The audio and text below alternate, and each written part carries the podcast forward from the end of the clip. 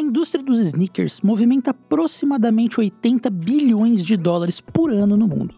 Caso você não saiba, sneaker é um termo que vem do verbo sneak, que significa em uma tradução literal andar furtivamente.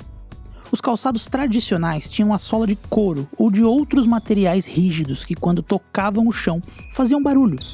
Os sneakers, por serem tênis com sola de borracha, andavam de forma silenciosa. Mas hoje, em 2023, esses tênis são muito mais do que um simples produto.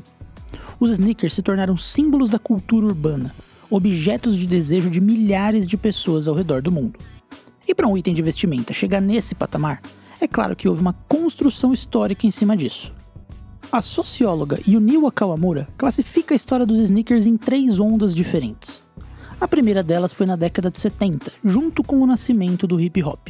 A terceira delas já é recente, com a cultura da revenda de tênis com cores novas de modelos requisitados do passado. E claro, a segunda onda que transformou um calçado em algo muito maior foi Michael Jordan e a sua linha de sneakers, que até hoje é a maior e mais importante da história desse fenômeno. Você sabia que cada Air Jordan usado por Michael durante a sua carreira no basquete tem uma história própria? E cada um deles tem a sua importância para tudo que veio depois. Caso você não saiba, agora você vai descobrir. Porque esse é o tema do terceiro e último episódio da minissérie Jordan 60, uma produção que se aprofundou em detalhes não tão explorados da vida de Michael Jordan no mês que ele completa 60 anos de idade. Eu sou Renan Ronch e conduzo você nessa história.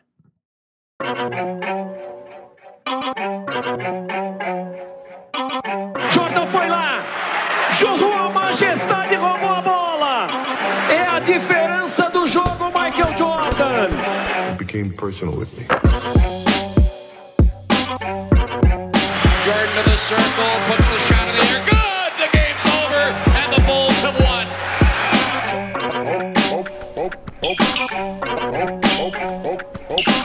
Money's gotta be the shoes. Shoes, shoes, shoes. Shoes. Shoes, not the shoes. I'm sure, Mars. What about the shoes? No, Mars. Money's gotta be the shoes. Shoes, shoes,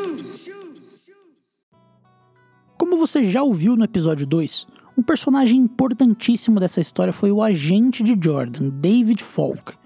Ele percebeu que Michael não era um atleta comum não só dentro, mas fora de quadra. Ele era extremamente relacionável com as pessoas por ser um jovem carismático, com um jogo bonito em um esporte que estava crescendo muito em popularidade e visibilidade. E por causa disso, ele tinha todos os elementos para quebrar o estigma de que não valia a pena investir em atletas de esportes coletivos porque eles não teriam força midiática suficiente para vender nada. E claro, o começo foi com sua principal ferramenta de trabalho, os tênis. Em 1984, quando Michael Jordan entrou na NBA, sua expectativa era que a sua marca preferida, a Adidas, pudesse ser também sua patrocinadora. A proposta nunca aconteceu, apesar da insistência do atleta, que chegou a levar a proposta da Nike à marca alemã, oferecendo a chance de cobrir a oferta. A Nike, que na época tinha uma presença não muito grande no basquete, comprou essa visão do David Falk e apostou no Jordan com uma oferta muito acima da média.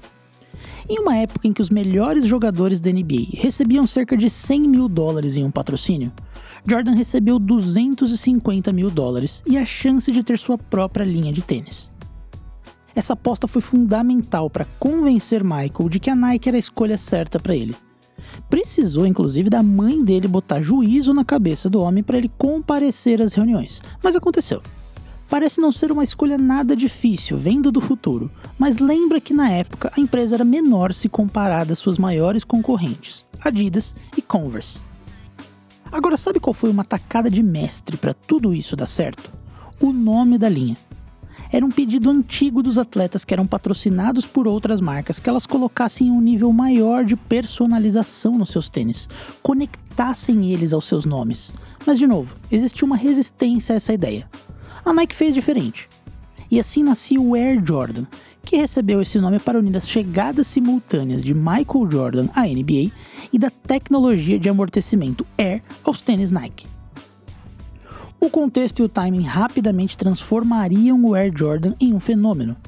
A indiscutível capacidade esportiva de Jordan fizeram do Air Jordan 1, o primeiro modelo da linha e um dos mais icônicos, um sucesso estrondoso.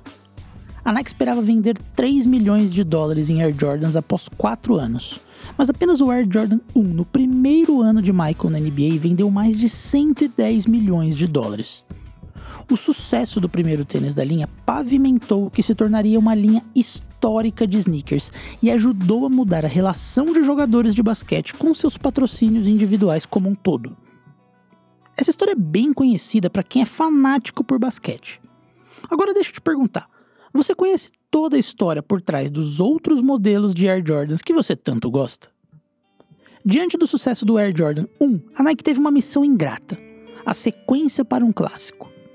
Muito além dos números de vendas, o primeiro sneaker da linha do MJ se tornou um ícone cultural, um objeto de desejo para pessoas que sequer assistiam basquete. E foi justamente pautado nessa ideia que a marca pensou no Air Jordan 2 como um tênis que conversava mais como um artigo de moda do que com um tênis de basquete. Uma das principais mudanças foi mandar todos os pares originais serem fabricados na Itália, pela mão de obra qualificada e especializada naquele segmento. Nessa mesma linha, o tênis foi feito com materiais de primeiríssima qualidade, como um couro top de linha e um material sintético que simulava pele de iguana. Também foi removido o popular swoosh, o logo da Nike, de forma que o tênis conversasse com os mais variados estilos de se vestir. Isso tudo acabou criando dois problemas. O primeiro deles, lógico, foi o preço. O Air Jordan 2 foi lançado em novembro de 86 com o valor de 100 dólares, um valor muito acima dos 65 dólares do Air Jordan 1 e considerado altíssimo para a realidade americana daquele ano. O segundo problema é que esse sneaker acabou estremecendo a relação da Nike com Michael Jordan. Obviamente ele não fez feio usando ele no pé. Na temporada que ele jogou com o Air Jordan 2, ele simplesmente teve 37 pontos por jogo de média, uma temporada de diversos recordes individuais quebrados. Mas os rumores eram que ele não gostou desse tênis. Ele achava o sneaker pesado para jogar, pouco prático e não tinha sido envolvido mais uma vez no design de um produto que carregava seu nome. Ele queria mudanças. O Air Jordan 2 não foi um sucesso de vendas. E se você já pesquisou sobre ele, talvez já tenha ouvido falar que ele é uma espécie de patinho feio da linha Jordan. De fato, ele acabou se tornando um dos mais esquecidos, mas ele tem a sua importância para o que veio depois. Primeiro, porque ele foi um dos primeiros tênis que a Nike apostou em versões retrô, tão populares nos dias de hoje. Além disso, o tênis exerceu um papel fundamental ao definir o espírito inovador e disruptivo da linha. Os resultados podem não ter sido imediatos, mas é fato que o Air Jordan 2 abriu as portas para o futuro da linha, que seria dialogar com um público cada vez mais amplo, que não necessariamente tem o basquete entre os seus principais interesses. Agora vamos voltar aqui para 1987. Com o sneaker não vendendo tão bem e o Jordan não muito feliz, um outro problema apareceu. Peter Moore, o principal designer dos Air Jordans 1 e 2, deixou a Nike para abrir sua própria empresa. Mais do que isso, ele levou com ele todos os rascunhos do novo Air Jordan 3, exatamente quando a Nike tinha que apresentá-lo para o Michael Jordan em cinco semanas. Imagina o tamanho da dor de cabeça. Quem foi o responsável para resolver essa bucha foi um nome que talvez você já tenha ouvido falar. Tinker Hatfield é um dos nomes mais importantes da história da cultura sneaker. Ex-atleta e formado em arquitetura, Hatfield usou a base acadêmica em arquitetura para pensar de um jeito diferente o design dos tênis e elevar o padrão das suas criações. Trabalhando na Nike desde 81 e já consagrado pelo design do popular Air Max 1, a primeira coisa que ele fez sabiamente, foi envolver Jordan no processo criativo do que viria a seguir. Inclusive, essa relação do Hatfield com o Michael se tornou o padrão do que a indústria inteira segue nos dias de hoje com os atletas da NBA. A situação estava tão delicada que no dia que o Tinker Hatfield e o Phil Knight, que era o CEO da Nike, deveriam apresentar o Air Jordan 3 para o Jordan, ele atrasou por 4 horas porque estava jogando golfe com o Peter Moore que aproveitou a ocasião para apresentar uma proposta para que ele saísse da Nike. Depois de tanto tempo esperando, eles foram recebidos por um Jordan impaciente que disse: Me mostra aí o que vocês têm. E foi nessa reunião que o Hatfield salvou a Nike daquela que poderia ser a maior perda da sua história. Ele atendeu todas as demandas do Jordan para o terceiro tênis da sua linha. Era um sneaker mais leve e flexível, com um cano de tamanho médio, que na época não existia e veio do Jordan o pedido, e mais que isso, o design era lindo. Tinha aquela estampa cinza conhecido como Elephant Print e tinha o famoso logo do Jordan saltando para a enterrada, o Jumpman. Com isso, foi trazido para Jordan a ideia dele não só lançar um tênis por ano, mas também construir sua própria marca, uma linha que também iria ter roupas e acessórios. E isso era tudo que ele queria ver e ouvir. Até hoje, Michael diz que o Air Jordan 3 é o seu segundo preferido de toda a linha. E foi com ele que ele fez a sua famosa temporada de 88, quando foi MVP e melhor defensor da temporada naquele mesmo ano. Além disso, a partir desse momento, outro salto importante acontece na linha Jordan. Você lembra que a gente falou no episódio 2 da importância do Jordan se tornar uma referência fora do mundo dos esportes, sendo um homem negro, né? Então eu não preciso te falar que a sua marca e os seus sneakers se conectavam muito mais com a população negra dos Estados Unidos. Guarda essa informação. No final dos anos 80, um outro personagem importante dessa história aparece. Um cineasta jovem, maluco por basquete, torcedor do New York Knicks, chamado Spike Lee, havia iniciado sua carreira com um filme de grande sucesso em 1986, She's Gotta Have It, traduzido no Brasil como Ela Quer Tudo. A obra do jovem cineasta ajudou a desconstruir a imagem que existia do negro no cinema, desfez estereótipos racistas e humanizou pessoas negras, que em seu filme eram retratadas com leveza, bom humor e conflitos, como qualquer ser humano.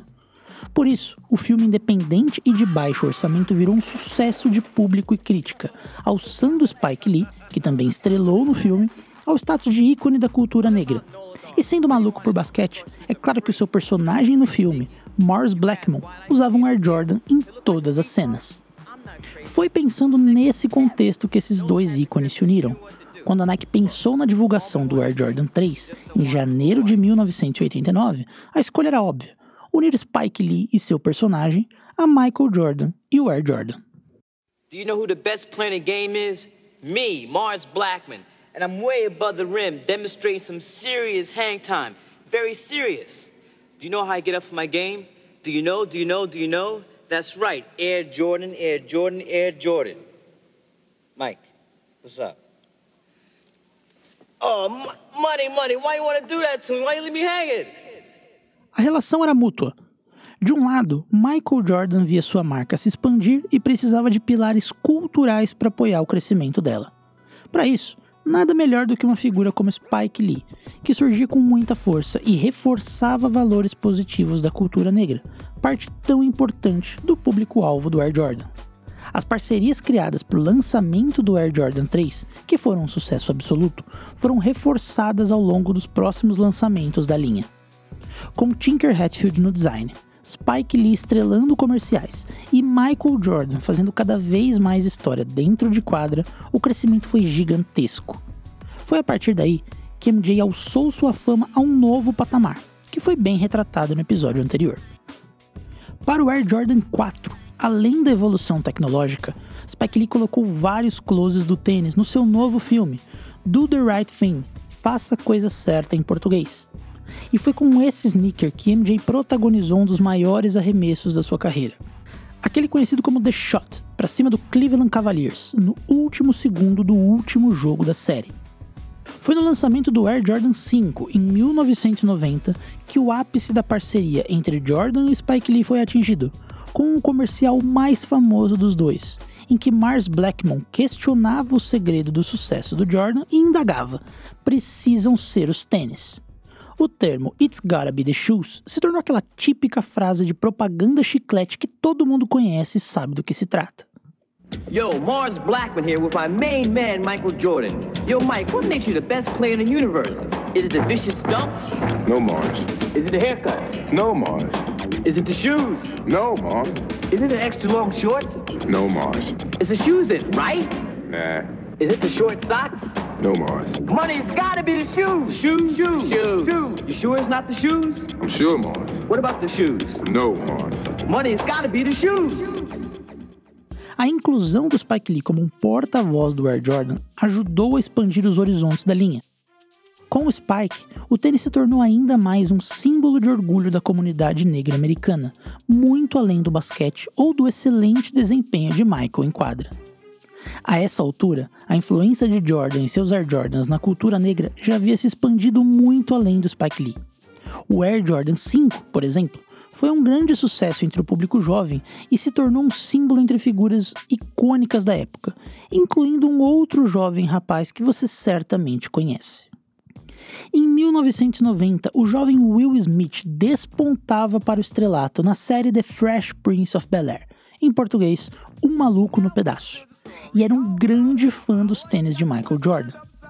Os Air Jordans eram tão importantes na construção do personagem Will que um close em um par de Air Jordan 5 são literalmente a segunda imagem que aparece na série. A cor do modelo usado por Will em particular se tornou tão icônica para o personagem quanto a camisa amarela e verde listrada, sendo imediatamente lembrada como uma espécie de uniforme do protagonista até hoje. Will Smith usou o Air Jordan 5 pelo menos nove vezes ao longo da série, essa mesma colorway que ele usa na abertura da série aparece no primeiro episódio e em outros quatro episódios. Outras cores do modelo também registraram aparições.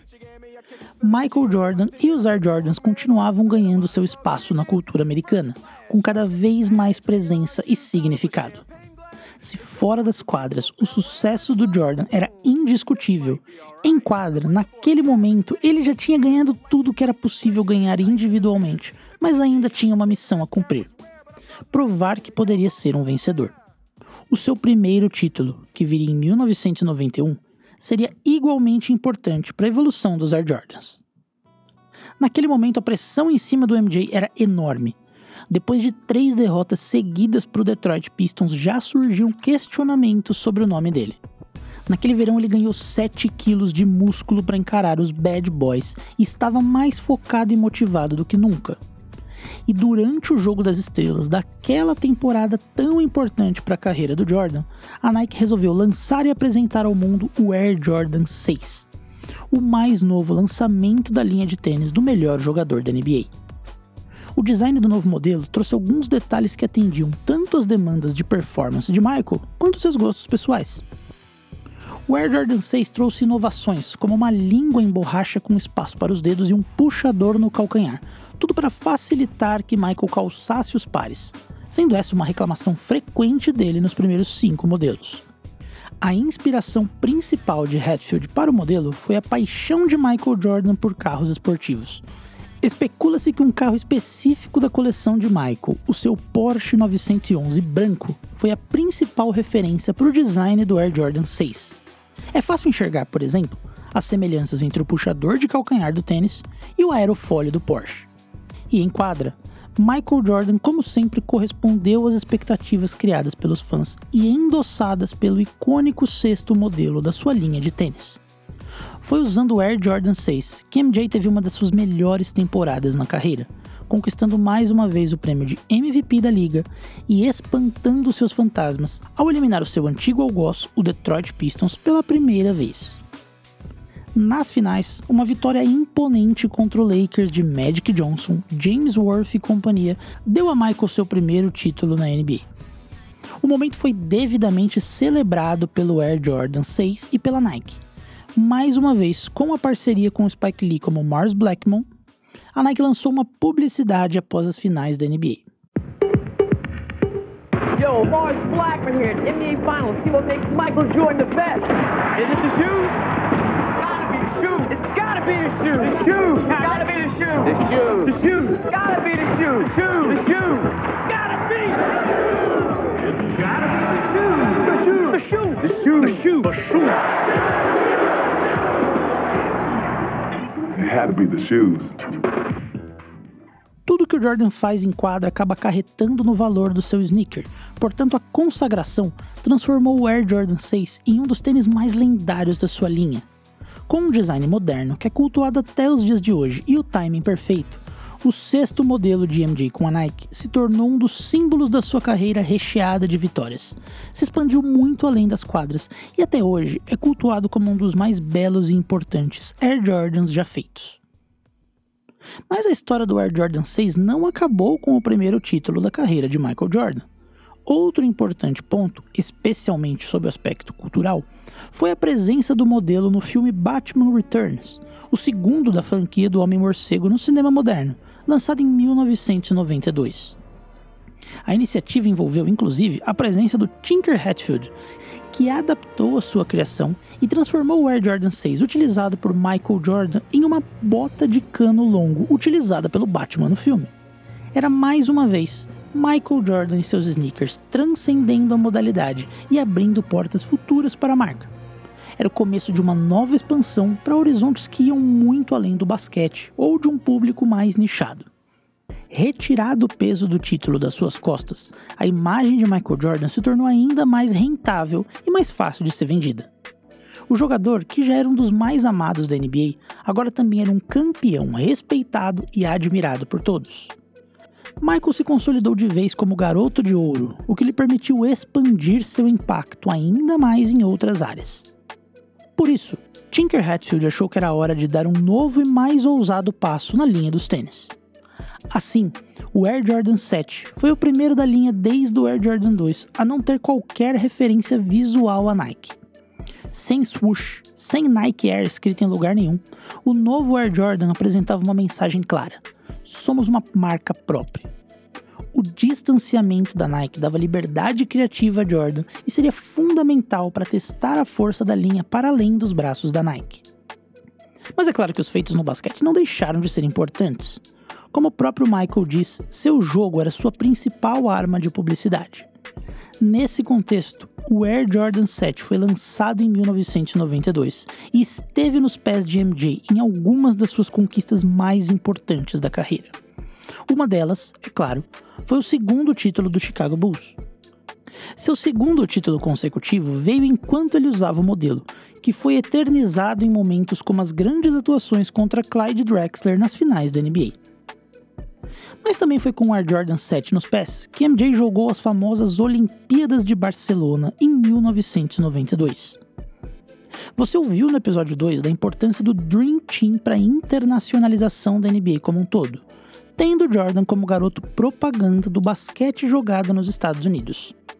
E claro, isso funcionou não apenas para a liga, mas para a marca do próprio MJ. Com seu aguçado senso de moda, seu carisma e a naturalidade com que tratava todo o frênese causado por onde passava, Jordan ganhou os olhos do mundo em Barcelona não só pelo seu desempenho. Além da medalha de ouro, Michael deixou a Espanha como um ícone global, uma referência para a moda jovem e eternizou o Air Jordan 7 e roupas da sua marca, peças que são referenciadas e reverenciadas até os dias de hoje.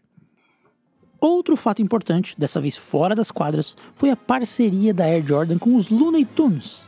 A parceria com o desenho infantil parecia ousada à primeira vista, mas se provou como um dos maiores acertos da linha Jordan. O objetivo era continuar expandindo a marca e a imagem de Michael Jordan, e dialogar com o público infantil era fundamental ter uma nova legião de fãs crianças manteria a imagem do Jordan viva por longos anos, até mesmo depois da sua inevitável aposentadoria das quadras. Tendo isso em mente, a Nike investiu nos Looney Tunes para fazer a divulgação do Air Jordan 7. Mais especificamente, a figura do Pernalonga, o protagonista da turminha, que ficou com a missão de ser o grande garoto propaganda do novo lançamento ao lado de Michael Jordan. A divulgação foi encabeçada por um comercial que misturava live action e animação, trazendo uma divertida interação entre Michael Jordan e Pernalonga, bem ao estilo Looney Tunes. No comercial, Michael Jordan é apresentado como Air Jordan e aparece usando o sétimo modelo da sua linha, na qual ele viria a se consagrar bicampeão da NBA alguns meses depois. Já Pernalonga foi apresentado como Hair Jordan, um trocadilho, já que hair quer dizer lebre em inglês, e vestindo uma colorway personalizada do Air Jordan 7, que foi lançada ao público com o nome de Hair, e até hoje é celebrada como uma das mais importantes da história dos sneakers. Gruesome, ain't it? you know this means war. Air Jordan and Air Jordan. What'd you expect?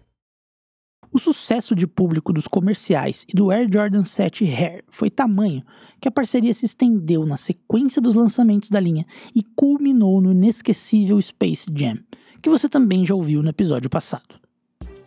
Em 1993, vindo de dois títulos consecutivos, com dois prêmios de MVP da temporada regular e das finais da NBA, Michael Jordan estava no mais alto nível da sua carreira e pronto para fazer história pelo terceiro ano consecutivo.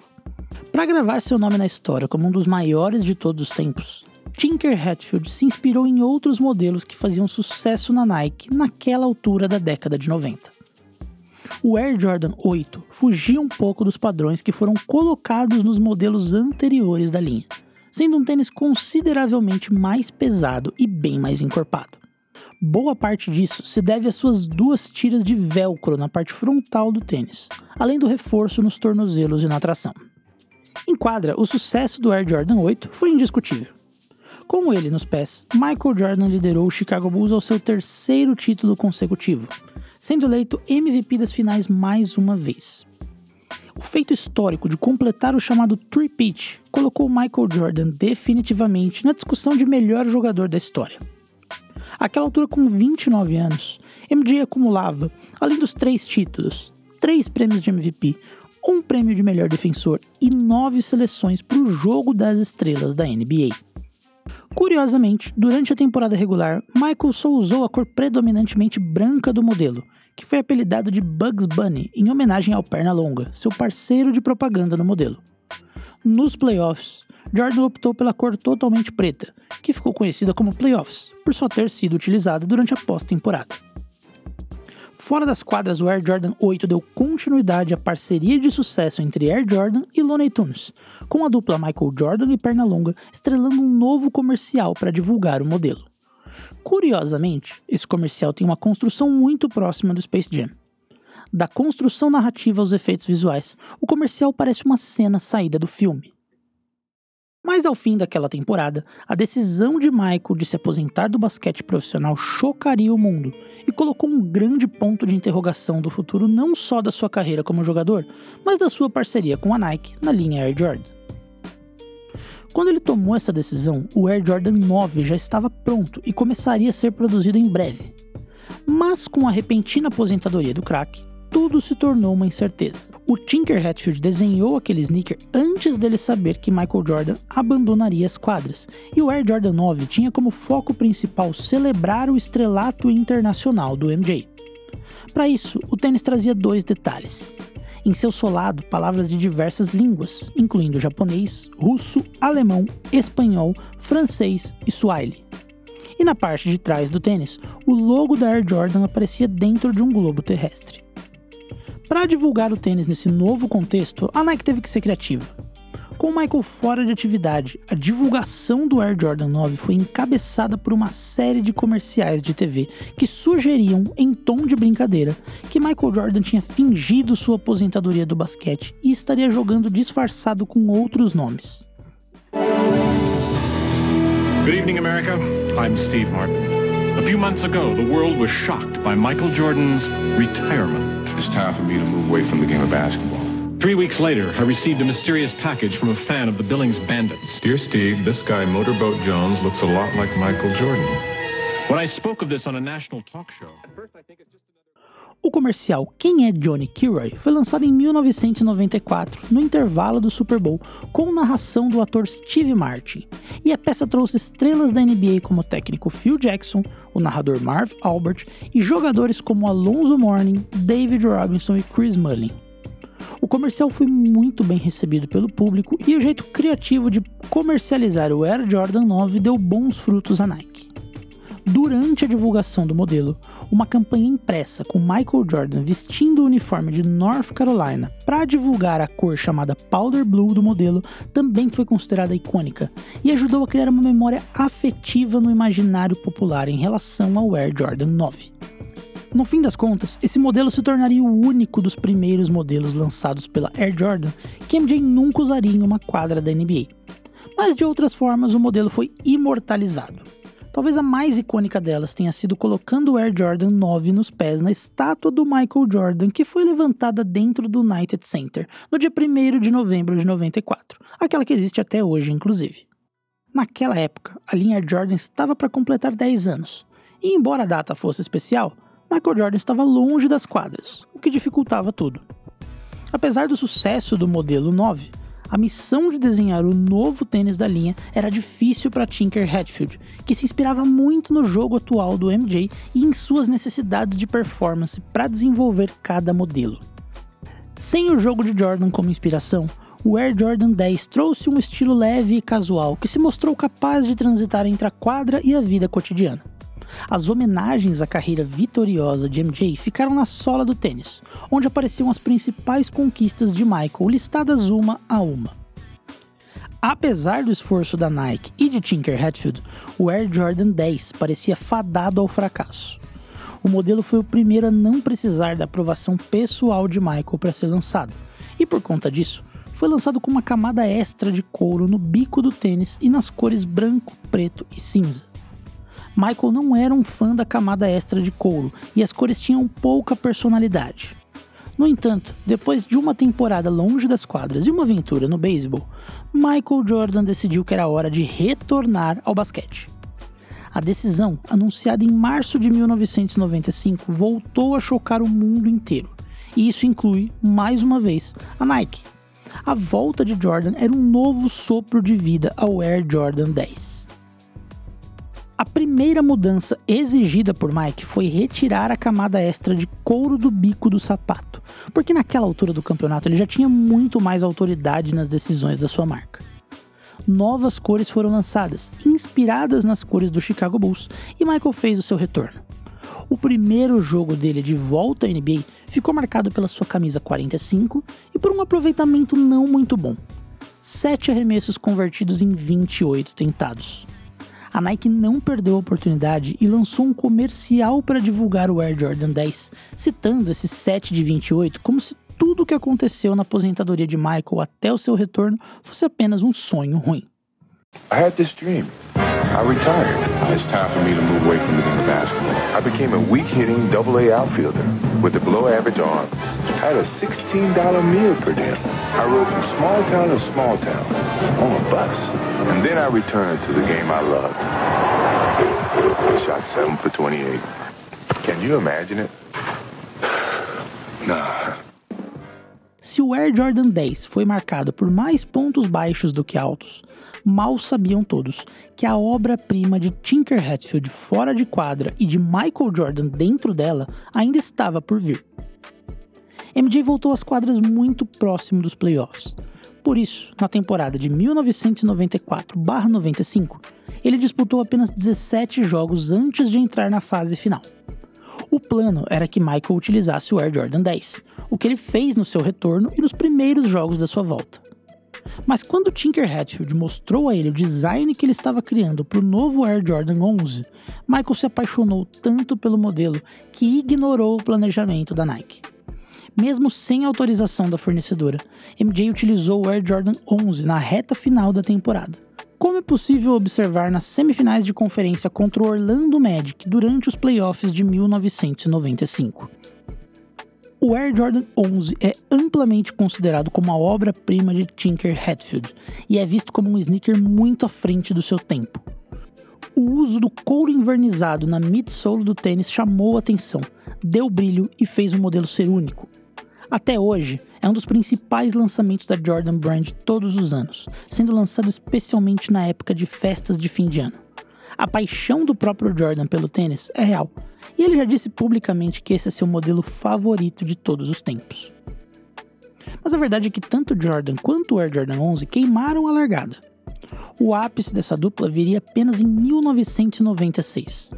Depois de um retorno em cima da hora, que expôs o lado humano de Michael e mostrou que até o melhor de todos pode sentir falta de ritmo de jogo, era hora de assistir o retorno glorioso de MJ ao topo, e o Air Jordan 11 se tornaria o símbolo máximo desse momento. Com ele nos pés, Michael provou mais uma vez que era o melhor que já existiu. Liderou o Bulls para a melhor campanha da história da NBA na época, com 72 vitórias em 82 jogos. Venceu seu quarto prêmio de MVP e o seu oito título de pontuação. Nos playoffs, Michael Jordan mostrou sua dominância, liderou o Chicago Bulls ao quinto título da sua história e venceu seu quinto prêmio de MVP das finais e o Air Jordan 11 foi parte inseparável de toda essa história. uma particularidade eternizou esse momento ainda mais na memória dos fãs de sneakers. Durante a temporada regular, Michael utilizou somente o Jordan 11 Concorde, que era predominantemente branco, com a faixa de couro invernizado e os detalhes em preto. Nos playoffs, uma velha tradição de Michael foi trazida de volta: o tênis preto e vermelho. Na campanha histórica do Bulls nos playoffs, que culminou no título contra os Supersonics, Michael usou o lendário Air Jordan 11 Brad, um modelo todo preto com o alto solo branco e a sola vermelha. Assim, novamente, a lenda dos Air Jordans eram elevadas a um novo patamar pelo jogo de Michael na quadra. O Air Jordan 11, com seu design único e seu couro invernizado inconfundível, viraram uma figura maior que a sua história. E um passo importante para isso foi a chegada do modelo às telas de cinema. Você já ouviu no episódio passado sobre a importância de Space Jam para a popularidade do Jordan. Entre os vários legados que o filme deixou, o Air Jordan 11 Space Jam talvez seja o mais memorável. A cor, pensada e utilizada exclusivamente durante o filme, se eternizou nas telas de cinema e na lembrança dos fãs, sendo até hoje um dos mais procurados. Essa cor foi lançada oficialmente ao público em 2000, quatro anos depois do filme, e viu mais dois relançamentos, todos com alta procura e excelentes números de venda. Se Space Jam ajudou Jordan a dar o último passo para se tornar uma das figuras mais conhecidas de todos os tempos, o sneaker que ele calçava naquele momento foi igualmente colocado em outro patamar. O Air Jordan 11 talvez seja o tênis mais inesquecível da carreira do homem. Assim como aconteceu com o Air Jordan 1, o Air Jordan 11 criou um fantasma de como fazer o próximo lançamento depois de um clássico tão adorado e bem recebido pelo público. Se no segundo modelo houveram desavenças, dessa vez o erro foi zero. O Air Jordan 12 foi muito bem recebido tanto por Jordan como pelo público. Com um design pensado para ser durável, o Air Jordan 12 entregou um conforto até então inédito para a linha, com a adição de uma unidade inteira de air acima da sola. Os pequenos detalhes colocados por Tinker Hatfield, como as ponteiras de metal nos buracos do cadarço, mantiveram o Air Fashion que a essa altura já era esperado pelos fãs do Air Jordan. O modelo foi lançado em cinco cores originais, e em um movimento em comum, Michael variou bastante ao longo da temporada, utilizando pelo menos quatro delas. A essa altura, aos 34 anos de idade, Michael continuava tentando provar para si e para os outros que ele ainda podia ser o melhor de todos. Os críticos diziam que em algum momento Michael teria que ver o declínio físico atingir seu jogo. Diante desse cenário, a Nike optou por explorar exatamente isso no principal comercial de promoção do Air Jordan 12. Me desafie, dizia Michael no começo da peça. E continuava. Duvide de mim, me desrespeite, me diga que estou velho, me diga que estou mais devagar, me diga que eu não posso mais voar. Eu quero que você faça isso. Apesar da idade, Michael ainda era o melhor e queria provar isso com mais um título. Challenge me. Doubt me. Disrespect me. Tell me I'm older. Tell me I'm slower.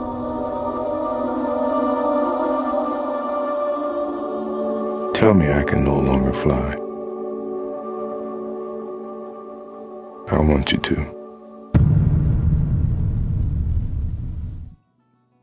E mais uma vez, Michael Jordan entregou em quadra aquilo que se esperava dele.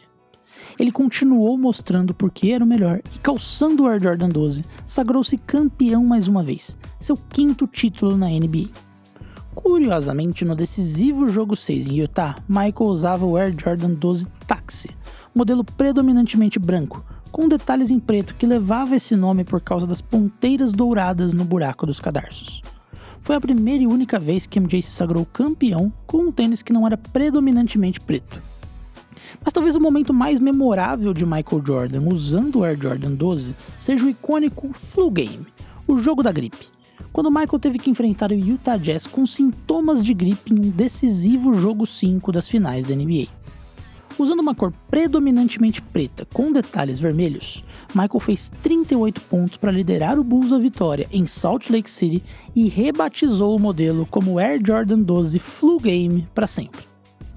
À beira de completar 35 anos, Michael Jordan estava pronto para sua 13ª temporada na NBA com um objetivo claro: conquistar seu sexto título. A expectativa é que essa também fosse a última da carreira de MJ, dessa vez em definitivo. A última dança de Michael Jordan com o Bulls e com a NBA era uma ocasião mais do que especial. Por isso o Air Jordan 13 precisava estar à altura da tarefa. Sabendo que poderia ser o último modelo que Michael Jordan usaria em quadra, Tinker Hatfield se inspirou numa pantera para criar o design desse modelo. Assistindo os jogos de MJ em busca de inspirações para o novo tênis, percebeu que ele era astuto em quadra. Sabia guardar energia como nenhum outro e atacava sempre no momento certo. Isso fez Hatfield lembrar um felino, mais especificamente uma pantera negra. Era a inspiração que ele precisava. Tinker Hatfield foi para o seu quadro de rascunhos e colocou no papel a ideia que ele queria apresentar pessoalmente a Michael Jordan. Quando ele falou ao MJ que assisti-lo lembrava um Black Cat, Michael ficou surpreso.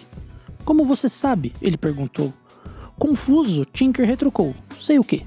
E Michael explicou que Black Cat era o seu apelido secreto, utilizado só por alguns dos seus melhores amigos. Sem acreditar, Hatfield respondeu: Eu não fazia ideia que ninguém te chamava assim. Depois desse momento, os dois se conectaram em perfeita sintonia e o desenvolvimento do modelo se tornou muito fácil. O Air Jordan 13 se tornou um símbolo da linha por ser o último que Michael Jordan utilizou em uma temporada completa pelo Chicago Bulls.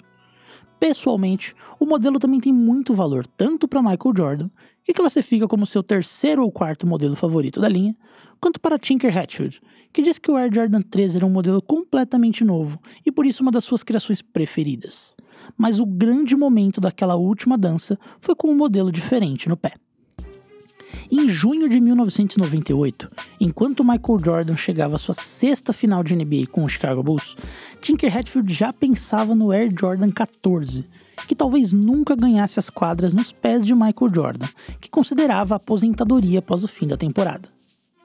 O modelo foi inspirado na Ferrari 550 Maranello que Michael Jordan possuía, um dos carros preferidos da coleção de MJ, e possuía diversas referências à marca italiana, como símbolo do Jordan dentro de um escudo amarelo.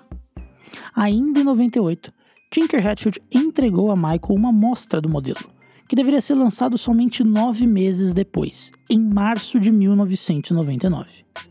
MJ adorou o modelo, mas por conta da distância até o lançamento, Hatfield pediu para que ele não o utilizasse em quadra mas, em um movimento 100% à altura da sua personalidade, Michael Jordan ignorou completamente o pedido de Tinker Hatfield e usou o Air Jordan 14 no maior palco de todos, as finais da NBA. MJ estreou o modelo, até então inédito, no jogo 3 em Chicago e voltou a utilizá-lo no jogo 4. Michael voltou para o Air Jordan 13, o atual modelo da linha na época, no jogo 5, mas errou uma possível cesta da vitória no fim do jogo. Sua superstição fez com que MJ voltasse com o Air Jordan 14 no lendário jogo 6, em Salt Lake City, quando acertou o The Last Shot, o maior arremesso da sua carreira. O final que parecia um conto de fadas sobre um herói da mitologia grega, o último grande momento que garantiu seu sexto título na NBA eternizado naquele que este que vos fala em particular classifica como o maior arremesso da história da NBA, o Air Jordan 14 se tornou um pedaço da história. Embora Jordan nunca tenha utilizado o modelo em mais do que três jogos da NBA, o seu legado é eterno, porque o tênis esteve presente no momento mais emblemático da carreira do maior de todos os tempos. Como você sabe bem, a história do Jordan não acabou totalmente naquele grande ato. Michael Jordan ainda voltaria à NBA mais uma vez, em um ato final com muito menos brilho pelo Washington Wizards. Até aquele momento, a Jordan Brand sofria para fazer sucesso com novos lançamentos sem a presença do seu astro. Por outro lado, a linha retrô, usada e consagrada por MJ, continuava a ser um grande sucesso da marca. No Wizards, Jordan chegou a utilizar o Air Jordan 16 em alguns jogos de pré-temporada, mas sua passagem ficou mais marcada pelos Air Jordans 17 e 18, além de um grande número de modelos retrô em variadas cores. Apesar do esforço de venda e marketing, a promoção dos modelos novos não teve tanto sucesso. E o consenso entre os fãs é que os retrôs vão do Air Jordan 1 até o Air Jordan 14.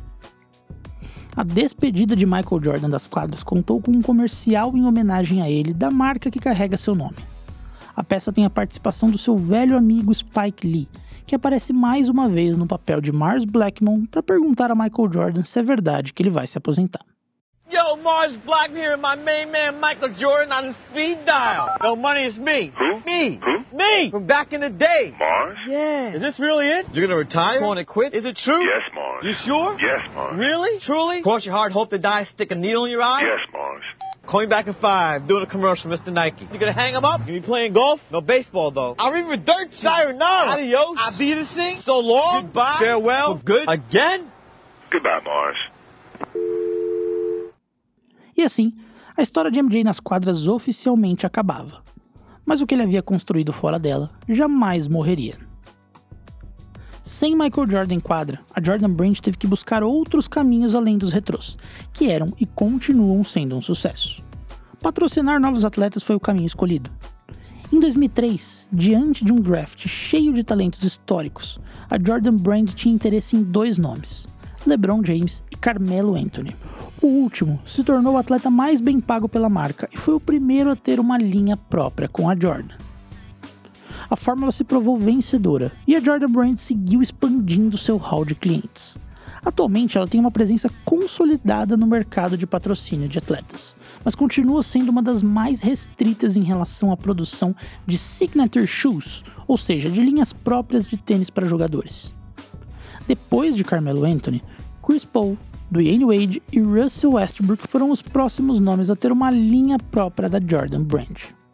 Agora, a marca de Jordan aposta em uma nova geração de talentos para manter o legado vivo. Com Jason Tatum, Luka Doncic e Zion Williamson, a marca quer construir uma nova influência na próxima geração do basquete.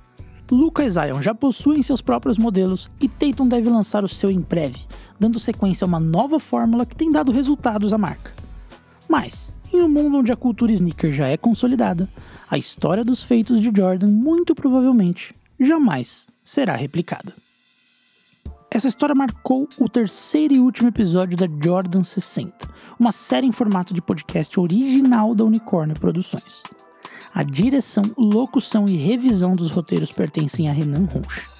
A sonorização fica por conta de Amon Medrado e Stella Nesrini, da Todo Canto Produções Artísticas. As trilhas foram compostas pelo Insane Tracks. O roteiro é assinado por Tawan, conhecido na internet como Red Nation Brasil. As artes do projeto são de Ellen Moreira. A gente agradece todo mundo que ouviu todos os episódios e a gente se vê na próxima série que já começa no mês de março. Acesse o Instagram da Unicórnio Produções, arroba unicórnioprod e fique ligado.